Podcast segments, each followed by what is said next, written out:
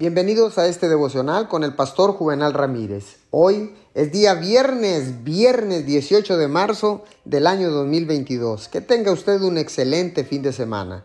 La palabra dice en Juan 6:37, Todos los que el Padre me da vendrán a mí, y al que a mí viene, no lo rechazaré.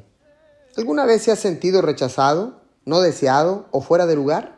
Si es así, déjeme decirle que no está solo. No hay nadie que experimente aceptación de todos en su vida. De hecho, algunas personas experimentan un tipo de rechazo que daña sus almas.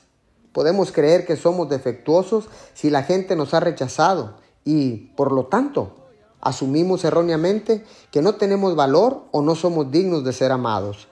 Pero esto no es cierto. La verdad es que Dios lo creó y se deleita con usted. Dios le ama incondicionalmente y nunca le rechazará. No permita que el comportamiento, las palabras o las acciones de otra persona hacia usted lo hagan sentir inferior o no deseado. Puede vivir más allá de sus sentimientos. Puede superar el dolor de cualquier rechazo que haya enfrentado en su pasado. Usted es amado, aceptado y aprobado por su Padre Celestial. Su amor es lo que más importa y Él quiere liberarlo y que usted sea una persona libre. Señor, gracias porque los pensamientos que usted tiene sobre mí y su aprobación son mucho más importantes que lo que otros dicen o sienten acerca de mí.